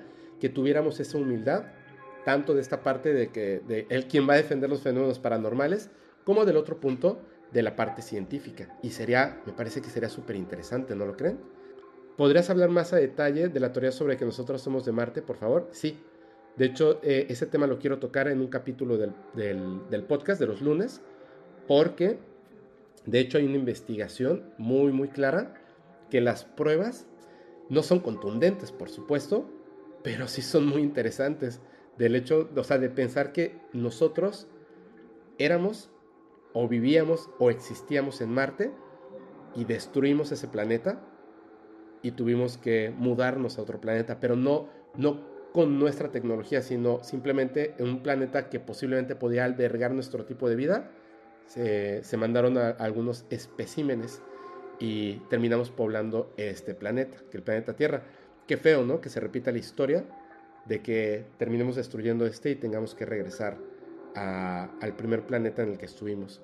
Estaría, estaría muy triste, pero bueno, este, tenemos que hacer como que... Fepo, cásate conmigo. Gracias, Cecilia. Gracias, gracias. Eh, le quería dar clic a este, perdón. Pero muchísimas gracias, Cecilia. Ya, ya me sonrojaste. Dice Maldonado Morales y Francisco, despertó, vio un ser negro de forma humana irse por la ventana. Ah, pensé que era una pregunta, creo que estaban contando algo, pero ahí está. ¿Piensas que la brujería fue finalmente un derivado de los conocimientos traída por los ángeles a Adán, según el libro del ángel Raciel? No, este, no así exactamente, creo que es una interpretación de algo más eh, derivado de, de estas historias. Ahora, este, la pregunta sería, ¿en qué se basaron? ¿En qué se basaron para contar eso? ¿No crees? Porque pues yo no podría saberlo, no podría saberlo, pero debe ser algo muy, muy, muy, muy, este, muy interesante. Oye, Fepo, aquí está Ulises, dice, saludos Fepo, oye, ¿tú crees que existe una agenda política en el mundo? Claro. Es decir, que la pandemia y los conflictos como el de Rusia y Ucrania fueron planeados o realmente todo pasó naturalmente. No, por supuesto que están planeados, por supuesto. Eh, yo, yo ahí les comparto esto, ¿no? Que es obviamente a lo que yo creo. Cuando estuve haciendo el estudio sobre el MK Ultra, al principio que había escuchado sobre el proyecto Monarca y otro tipo de, de formas de control mental, social en masa, decía esto es una locura. O sea, ¿quién en su sano juicio puede pensar estas teorías conspiranoicas? De verdad. O sea, yo decía esto es una locura. Pero empecé desde el principio. El proyecto Monarca, y así poco a poco fui avanzando en cosas que de hecho solo he comentado como muy personalmente con mi círculo familiar o de amigos, porque es muy tenebroso. Es muy tenebroso el darse cuenta de que en realidad sí vivimos en una cárcel de la mente, como lo comenta en la película de Matrix, sí vivimos en una cárcel de la mente y lo que vemos en televisión, en redes sociales, por respetados comunicadores, es una mentira muy, muy grande y las cosas sí están planeadas. Pienso yo, no estoy diciendo que así sea, pero si quieren ustedes saber al respecto, hagan un poco de investigación, empiecen por eso, por el proyecto MK Ultra, eh, pásense después al proyecto Monarca y poco a poco van a ir viendo unas cosas impresionantes, de verdad impresionantes. Mira, dice Jacqueline Morales, en mi opinión los ángeles sí existen y son energía de amor que nos acompañan desde el momento en que nacemos hasta el momento de morir. Su, presencia, se siente muy familiar y de mucho amor. Sí, está como, es como esto que dicen de, los ángeles guardianes, ¿no? Eh, son como, no sabría qué explicación darla, pero te agradezco muchísimo esa tu opinión, me parece, me parece algo muy, bello y, muy acertado. Vamos a ver qué nos comentan de estas personas, o bueno, la persona que venga y nos hable de los ángeles, eh, iba a decir profesional, no, no ángeles comillas, o sea, profesionalmente, este, o de conocimiento, ¿no? Estaría muy padre, estaría muy padre. Sí, voy a hablar también. En Ah, es más, ahorita que estamos hablando de, las, de, esto de las conspiraciones, de que si hay una agenda política, por aquí pusieron de que hable del Bohemian Group. Tiene que ver también con esto, por supuesto. Sí, sí, sí, sí, sí. Ok. ¿Existe la reencarnación? Yo creo que sí, pero repito, o sea, eso es lo que yo pudiera creer, ¿no? Muchísimas gracias a todos. Les voy a contar ahora sí el, una historia que, que nunca conté en, podcast paranormal, pero me parece súper interesante. Repito, no la viví yo personalmente, pero sí conocí eh, a la persona que lo vivió. Entonces, aquí está. ya dice, Fepo, explica por qué dijiste la otra vez que creías que Dios es una mujer. Por favor. Gracias por el guapo. Gracias, Lidia. ¿Por qué, por qué decía yo que Dios es una mujer? Eh, si nosotros pensamos, o sea, es, es una idea romántica nada más. Si nosotros pensamos en, la especie humana, específicamente en la especie humana, como un primate eh, inteligente, mamífero, evolucionado, etcétera, etcétera, etcétera, que por alguna extraña razón tiene esta creencia en dioses que desde el inicio de, la sociedad inteligente ha estado presente, ¿no? De diversas formas la idea de un dios. Sin embargo, pues en, un planeta que, que, lastimosamente pues ha sido este, pues conocido por ser el planeta de los insectos, el agua y los males creados por el hombre, como el racismo, el machismo eh, y bueno, muchísimas cosas más, ¿no? Que tienen que ver con, simples ideas. El este, ¿Se han dado cuenta de que Dios siempre lo representan como un hombre? Y yo creo, repito, como una idea romántica, yo creo que eso es erróneo. Yo creo que o no tiene género y, si, y de tenerlo sería mujer en realidad, obviamente, pues en, ayuda de dos partes, pero la única, eh, de la especie de nosotros, de nosotros como especie, la mujer tiene un contacto mucho más cercano con el planeta. La mujer tiene un, contacto mucho más cercano eh, con las plantas, con los animales, de verdad. O sea, hay una relación del, hecho de que sea más potente las historias de brujas, no como algo malo, sino como algo bueno, que, de brujos, ¿cierto? También, en conjunto, el hombre y la mujer crean vida. Eso es, algo que, pues bueno, ¿no?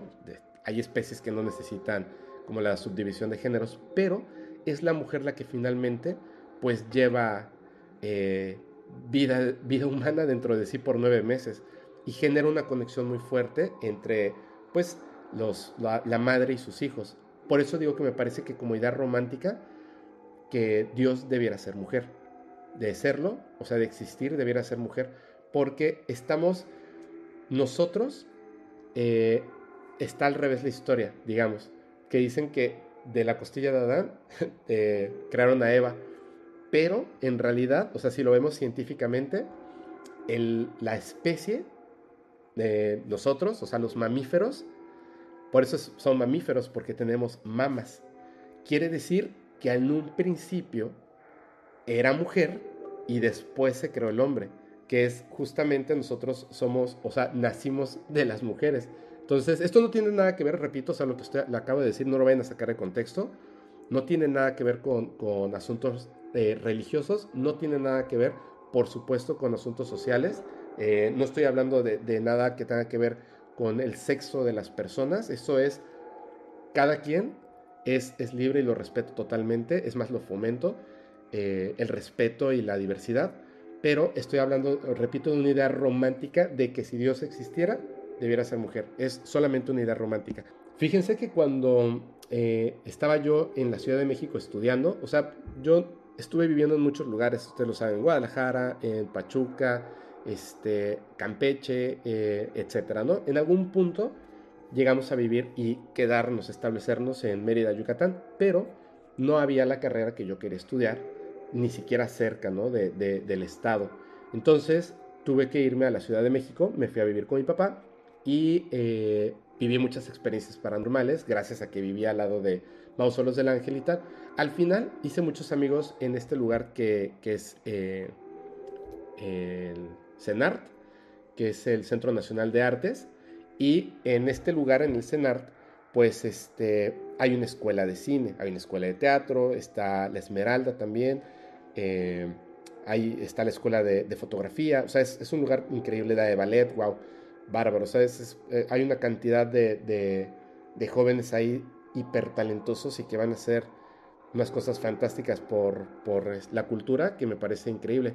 En ese lugar, en la escuela de cine, estudiaba una, una chica que eh, tenía, o sea, era muy visible por la manera en la que se vestía y ella misma se había autodenominado con un apodo. No lo voy a decir, pero nada más como para que tengan idea de la persona de la que estoy hablando, un poco así como dark, este, muy, muy inteligente, muy, muy interesante. Escribió unas cosas impresionantes y no lo sé por qué estaba muy desapegado ya del cine y por supuesto de la televisión, pero espero y debe ser, espero que sea una persona muy exitosa en la industria del cine. Resulta que esta persona vivía con su mamá cerca de la escuela. Por respeto es que no, nunca voy a decir el nombre, ¿no? Y tampoco más detalles eh, al respecto. Esta persona vivía cerca de esta escuela y entonces, cuando salía de la escuela, pues caminaba o, llegaba rápidamente a su casa. Llegaba a comer con su mamá, con la que vivía eh, pues ella sola. Entonces era una casa que es, eso es raro, en, México generalmente son departamentos, pero esta era una, una, pequeña casa que tenía un patio en la parte de atrás, donde pues obviamente se, se colgaba la ropa, ¿no? Cuando era los días de lavado. Entonces, eh, un día llega a su casa y ve a su mamá sentada en la sala. Está su mamá sentada en la sala, pero estaba molesta. Entonces ella la nota y le dice, hola mamá, ¿no? Y, la mamá estaba molesta, ¿no? Como que no quería hablar con ella, pero le hacía una pregunta. Y le decía, ¿por qué hiciste X cosa, ¿no? Como un reclamo, ¿no? Entonces ella pues acaba de llegar de, la, de la, escuela y dice, no, no me voy a poder a con mi mamá. Pone la mesa y le dice, vente a comer. Y la mamá como que le ignoraba y seguía en la sala y dijo, wow, sí está, está realmente muy molesta. Entonces come y trata como de, hablar con su mamá, pero la mamá estaba como obsesionada con esta idea que tenía que le hacía estar eh, molesta. Entonces termina de comer, lava los platos. Todo este tiempo, o sea, solamente quiero que entiendan cuánto tiempo pasó y ella seguía viendo a la mamá. O sea, no fue algo fugaz. O sea, la mamá estaba ahí, sentada. Entonces de repente se da cuenta de que la mamá había lavado y eh, la ropa pues se tiene en la parte de atrás, les repito, en el patio, y ella sale a ver si, si la ropa ya está seca para meterla. En el momento en el que sale, se encuentra con, con algo terrible, y era que su mamá estaba en el piso y había muerto. Había fallecido su mamá porque al estar ahí eh, tendiendo la ropa, se resbaló, se cayó y se golpeó con una piedra justamente en la cabeza. O sea, murió instantáneamente. Entonces ella, pues siente, obviamente, eh, ya saben, ¿no? El dolor terrible y tal. Habla, eh, pues a la policía, ambulancia, etcétera, etcétera, ¿no? Y lamentablemente, pues fallece, fallece su madre. Tiempo después, pues ella tenía que seguir yendo a la escuela. Eh, un tiempo después, o sea, los próximos días, después de que, de que su mamá muere, y ella vuelve a ir a la escuela, cuando regresa a su casa, entra y se encuentra con la repetición de lo que había vivido antes. Estaba su mamá sentada en un sillón de la sala, molesta, haciéndole la misma pregunta. Me imagino el dolor y lo terrible que debe haber sido para esta, esta pobre chica. O sea, híjole, lo duro, ¿no? Y ella, pues obviamente no podía creer lo que estaba viendo. O sea, tenía la anécdota anterior, pero no podía creer que, estuviera ahí porque estaba físicamente ahí. Entonces, trata de, calmarla, pero la mamá está obsesionada, o sea, está con esta idea de esta pregunta que la tenía molesta. Al rato eh, eh, la deja de ver, o sea, como que se distrae un momento y tal, y ya no estaba. Pero al día siguiente, cuando vuelve a regresar de la escuela, estaba la mamá ahí y seguía, seguía con esta pregunta. Entonces, hizo algo que me parece que fue lo más inteligente y convenció a su mamá de que estaba muerta. Tuvo que decirle a su madre, eh, mamá, es que tú estás muerta. Y la mamá se molestaba más. Le decía, ¿cómo te atreves a decirme eso? O sea, ¿por qué me estás diciendo esas cosas? Y le decía, tranquila, porque es como, no, como que no funcionan igual que, que nosotros. O sea, es como, como creación de ideas, pero diferente. Le decía que, que estaba muerta y que tenía que irse, tenía que descansar. Que lo que pasaba es que no se había dado cuenta de que murió porque murió de una manera instantánea. Y le decía, no, no, no, no, no puede ser, ¿por qué me dices esto? Y bla, bla, bla, bla. Entonces, le cuenta exactamente cómo fue que murió. Dice, estabas tendiendo la ropa, te resbalaste, te golpeaste la cabeza y moriste. Fue en ese momento que la mamá entiende o, no sé si recuerda de alguna manera que lo que le estaba diciendo su hija era, era verdad y desapareció y obviamente nunca la volvió a ver como que a veces pasa y como que lo que contaba Jorge Moreno, ¿no?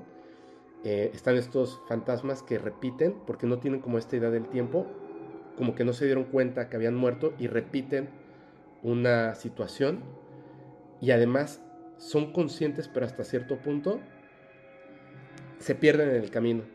Yo creo que, que es este... Esta historia me, me, parece terrorífica hasta cierto punto, pero también muy interesante, ¿no? Como me da como un poco de temor pensar si, si aceptamos la muerte desde, desde que estamos vivos, será más fácil para nosotros, o sea, el entender que en algún momento no vamos a estar vivos, vamos a morir, será más fácil para nosotros no quedarnos atorados y pasar al otro lado. No me gustaría convertirme en un fantasma, me gustaría definitivamente pasar a, lo que sigue, ¿no? Que debe ser algo súper interesante. Entonces, este, bueno, es una historia que les quería contar. Sí, la conté en, un capítulo donde, no del podcast paranormal, en emisiones podcast, cuando participé con ellos. Es ahí donde lo conté y quería contárselos, ahora sí, a ustedes aquí en el podcast paranormal. Espero que hayan disfrutado mucho, muchísimo de, este conversatorio de preguntas y respuestas. Miren, llegamos este, creo que empezamos en, hicimos como 200 y tantos seguidores, ¿no? Qué bonito, se ve bonito cuando están subiendo los números. Ya vamos a llegar a los 100 mil, vienen unos capítulos buenísimos. Eh, espero que disfruten muchísimo, muchísimo esta temporada de, vacaciones y que la pasen muy bien. Voy a leer este que, que lo dejé ahí desde hace rato. Laura Hernández, muchísimas gracias por tu apoyo. Dice, Fepo, ¿tú qué piensas sobre lo que se dice de los días santos? Que es cuando lo maligno viene a la tierra a disfrutar y cosas así. Saludos desde Monterrey. Wow, pues no lo sabía. Me lo dices ahora que voy a estar en la madrugada solo en la playa. Pero muchísimas gracias. No lo sabía, pero puede ser, ¿no? Puede ser porque son fechas en las que estamos pensando en muchas cosas. Se conjunta esta energía, como lo de los sueños premonitorios. Ah, Saúl Vázquez. Sí, en el capítulo número 7, si no me equivoco, el que es con, con Ale Quijano, a la bestia. Eh, ese capítulo eh, del en vivo del viernes, que es, si no me equivoco, repito, es el 7, hablamos sobre sirenas y otras y osnis. Pasa a verlo porque te va a gustar. Vas a, vas a ver que cuando mostramos evidencia, hablamos sobre sirenas y osnis y estuvo. Me encanta, me encanta este capítulo. Ahora sí, ya. Ahí está. ¿Ya ves? Es que me siguen, me sigue Liliana. Muchísimas gracias. Muchas gracias. Muchas, muchas gracias a todos. Sandra, eh, fíjate que, que, me gustaría pero invitar a, a Badía. Badía, si, si escuchas en algún momento el podcast, te extiendo una invitación. Me gustaría muchísimo conocerte y conversar con, contigo. Siento que es una persona muy, muy inteligente y de hecho me gusta mucho la manera que tiene de pensar al respecto de estos cultos eh, satánicos, ¿no? Que es más bien una filosofía. Este. no traje cámara, pero con el celular, con el celular haré magia. ¿Saldrás a alguna exploración con algún explorador de campo? Sí, sí, sí, sí. Voy a salir con Alex Myers. De hecho, él va a empezar a transmitir ahorita. Me, dijo que va a ir a un lugar que está así súper tenebroso y tal. Si quieren, terminamos este y a todos los que quieran, yo los, los invito a que vayamos al en vivo de Alex Myers. Así lo encuentran, así como el Mike Myers, buscan Alex Myers oficial y, y van a ver el canal de, de mi amigo Alex para que vean su exploración urbana en vivo. Siempre son muy buenos, o sea, a mí me gusta mucho, aunque no pase nada paranormal pero se siente una, una vibra bien interesante. Así que este, así será. ¿Por qué no haces directos en Twitch? Eh, Juacux, porque no sé utilizar Twitch. Entonces estoy aprendiendo porque sí veo algunas cosas, pero es, es, bien compleja esa herramienta. O sea, no muy compleja. O sea, es muy interesante porque puedes hacer muchas cosas. Sí lo voy a hacer, sí lo voy a hacer. Más adelantito, denme, denme chance, por favor.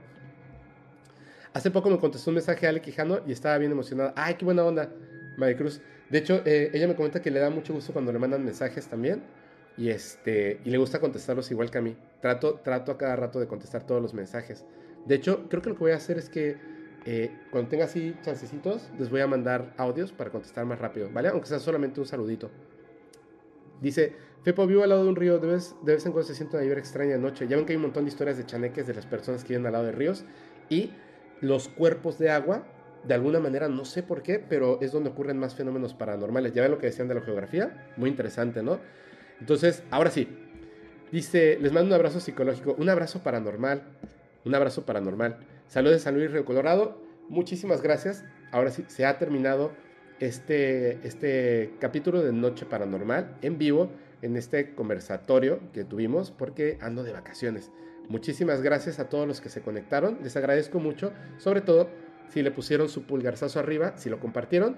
Y ya lo saben, nos vemos en todas las redes sociales del podcast paranormal. En Instagram eh, vamos, a ir, vamos a ir dejando cajitas para que dejen preguntas, nos cuenten historias. Pero bien importante, las historias y las evidencias necesitan mandarlas a través del correo paranormal.fepo.mx. Por cualquier otro medio es muy difícil que lo vean.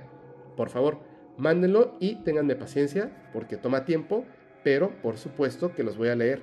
Este, les agradezco muchísimo. Cali, si estás todavía por ahí, por favor sigue pendiente a ver si nos puedes conseguir ese video que debe ser muy, muy, muy, muy, muy, muy, muy, interesante. Eh, sí, sí hay. Están los raelianos, nada más para contestar aquí rápidamente. Están los raelianos, búscalo, están en Francia. Eh, búscalo nada más como meramente algo informativo, ¿eh? por supuesto no, no, se, no se metan en cultos ni cosas así, ¿sale? Muchísimas gracias a todos, muy buenas noches, yo les recuerdo que ¿dónde puedo ver a Alex Myers? Búscalo así, Alex, así como está, Alex Myers oficial. Y vas a encontrar su canal. Ahorita yo me voy a conectar por allá y les mando un saludito. Les mando a todos, perdón, les recuerdo, yo soy su amigo Fepo, ya somos casi 100 mil aquí en, YouTube, ya somos casi 800 mil en TikTok, vamos a ir creciendo poquito a poco, todos en conjunto, vamos a llevarles mejores historias y van a haber más capítulos, muchos más capítulos, donde vamos a narrar las historias de los y las seguidoras. Yo les recuerdo que el podcast paranormal se disfruta mucho mejor si lo escuchas mientras conduces en una oscura y terrorífica carretera y no tienes a nadie a quien abrazar.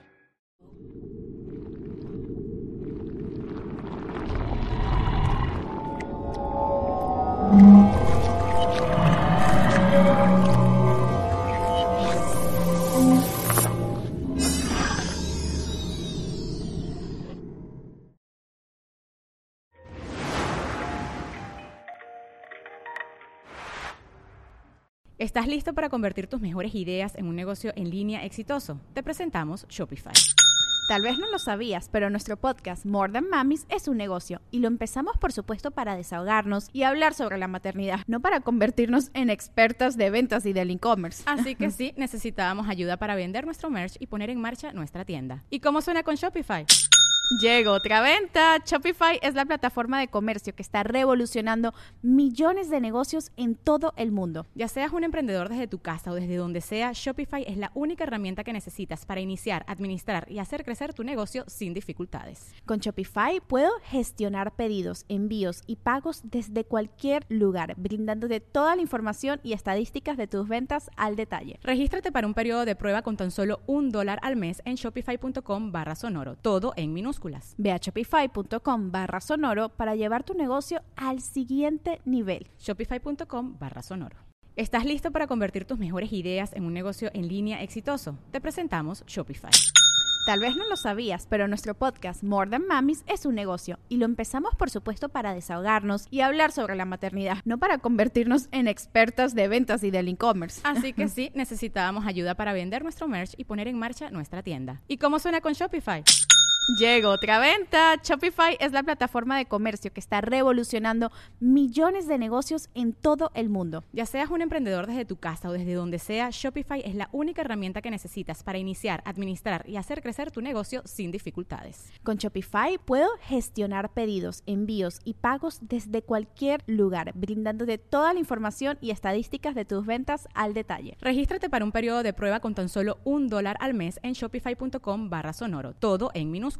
Ve a shopify.com barra sonoro para llevar tu negocio al siguiente nivel. Shopify.com barra sonoro. Hello, it is Ryan, and we could all use an extra bright spot in our day, couldn't we? Just to make up for things like sitting in traffic, doing the dishes, counting your steps, you know, all the mundane stuff. That is why I'm such a big fan of Chumba Casino. Chumba Casino has all your favorite social casino style games that you can play for free anytime, anywhere with daily bonuses. That should brighten your day a little.